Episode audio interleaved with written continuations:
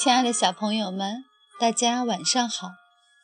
这里是小考拉童书馆，我是故事妈妈月妈，很高兴和大家相约在这里。今天月妈准备了托马斯和朋友的故事带给大家，竖起耳朵一起聆听吧。艾米丽的冒险，根据动画片。托马斯和朋友改编，童趣出版公司编，人民邮电出版社出版。春天来了，太阳温暖地照耀着，鸟儿在树林里歌唱，所有的小火车都喜欢这个季节。艾米丽咔嚓咔嚓开过小河边。他觉得多多岛再美丽不过了。可是，一天夜里，暴风雨突然席卷了整座小岛，狂风刮折了树木，吹倒了水塔，还卷走了迈克尔农夫的谷仓屋顶。艾米丽待在舒适的机房里，听着外面呼呼的风声和哗哗的雨声。他感到又温暖又安全。第二天早上，风停了，雨住了。艾米丽开出机房，她简直不敢相信自己的眼睛了。暴风雨造成了可怕的灾难。迈克尔农夫看着被狂风毁坏的谷仓，心想。小牛晚上会很冷的，我必须马上修好屋顶。可是迈克尔农夫没有修补屋顶的木材，于是他给胖总管打电话请求帮忙。胖总管来看艾米丽，他说：“迈克尔农夫的谷仓屋顶被暴风雨吹走了。”你得拉些木材给他送去，要不小牛晚上会被冻坏的。好的，先生。艾米丽说完，就冒着白烟开走了。艾米丽咔嚓咔嚓开过乡间，天阴沉沉的，好像还有暴风雨。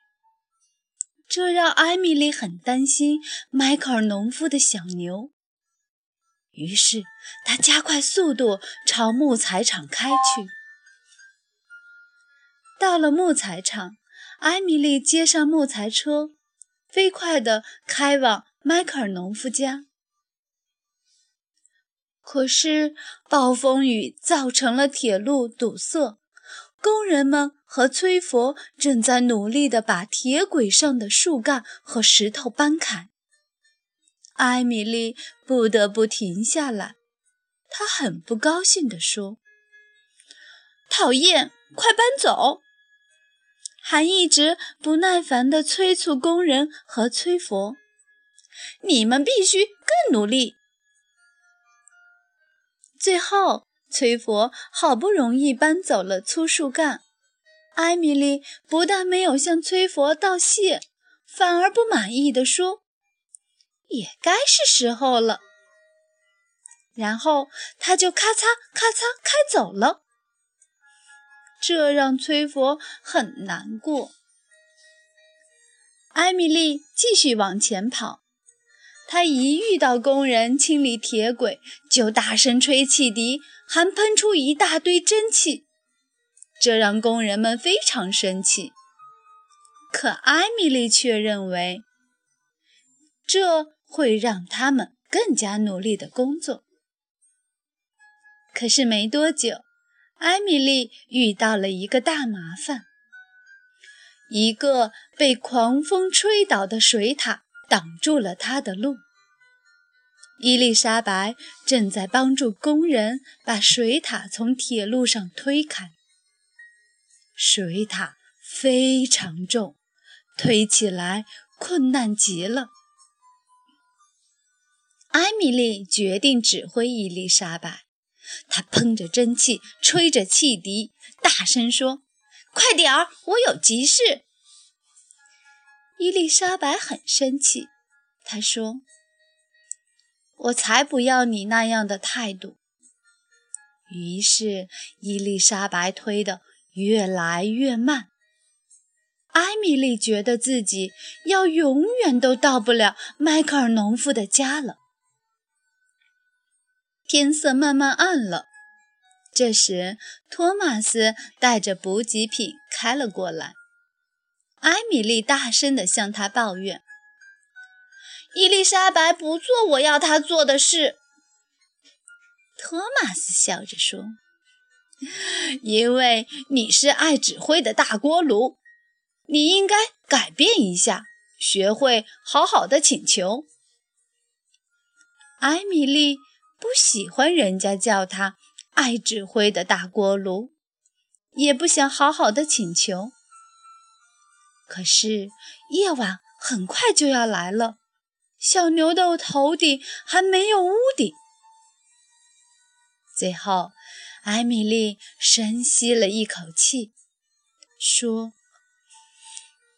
对不起，我刚才很不礼貌。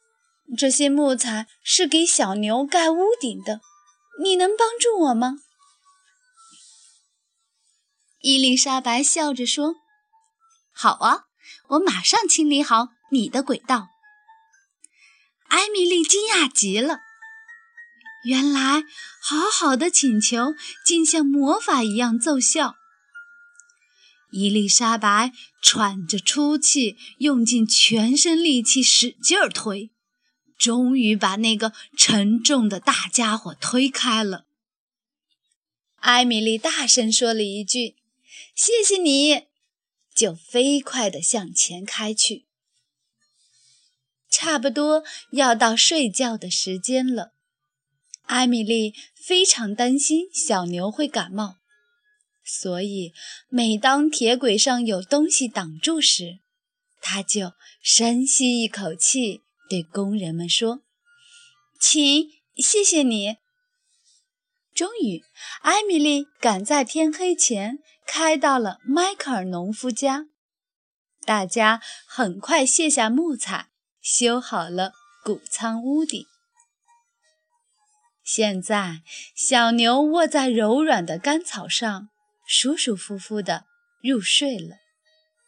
迈克尔农夫对艾米丽说：“谢谢你，艾米丽。小牛现在挺温暖的。”艾米丽多么高兴啊！